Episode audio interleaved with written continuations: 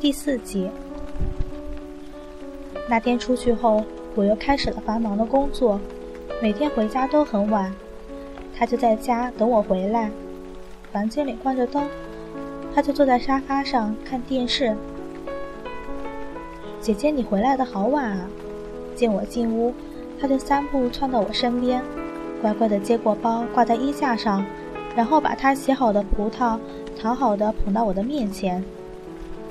姐姐，明天我去接你吧，晚了你自己不安全。说实话，我自己是很怕的。刚刚毕业工作，我的工作很忙，小公司里只有我一个人在加班，然后匆匆忙忙赶着末班车回家，但是却不想他因为我变得劳累，只觉得看见他安静的在家等我回来就足够了。第二天下班，我却在公司楼下看见了他，他倚在柱子上。抬头望着星星，圆圆，听我叫他，他就回过头望着我，眼里比整个星空都浩瀚。夏日的末班车已经没有几个人，我俩并排坐着，他不说话，低头缠着手指。我没问他怎么能找来我的公司，小狐狸呀，应该没有什么不可能吧？他一向准时，每次我下班。他都会刚好的在楼下等我，今天下楼却不见他，我找了周围都没有发现他的踪影，不由一慌，他不会消失了吧？被这个想法吓了一跳，顾不得等车，打了出租就往家奔。我第一次觉得电梯的时间那么的漫长。当我看见他安静的躺在沙发上，才踏实下来。姐姐，你回来啦！他看我回来，揉揉眼睛，声音沙哑。你怎么了？我我很难受，对不起，没去接你。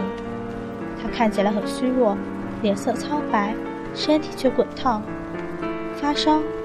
我知道人生命该怎么办，却不知道狐狸生命要怎么办。我试着劝说他去医院看看，他却坚决拒绝，态度从未有过的坚决。圆圆，你别吓我，听话好不好？我坐在他身边。薄荷茶香迎面扑来，没事，我睡一会儿就好了。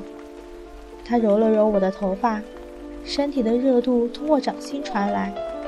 我第一次觉得他不是个小孩子，也是第一次知道有些东西不一样了。守了他一夜，第二天我醒来已经睡倒在沙发旁，而沙发上一个人都没有。圆圆，我慌慌张张地叫着他的名字。姐姐，我在这儿。他从厨房出来，端着热牛奶，已经恢复了往日的活力。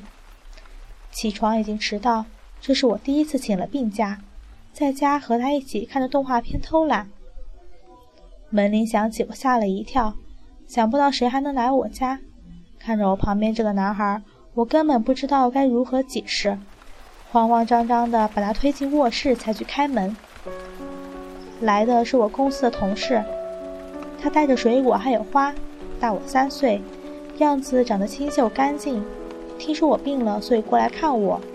他的意图我用脚都想不出来。出于礼貌，我还是请他进来坐，拿出了给圆圆准备的橙子。他很风趣幽默，说的每一句话都会把人逗得前仰后合。但是我一直担心卧室里的他，还好他一直安静地待在房间里，没有一点声响。时钟滴答，同事见我并没有什么聊下去的意思，起身告辞，送走他。卧室里哪里还有圆圆的身影？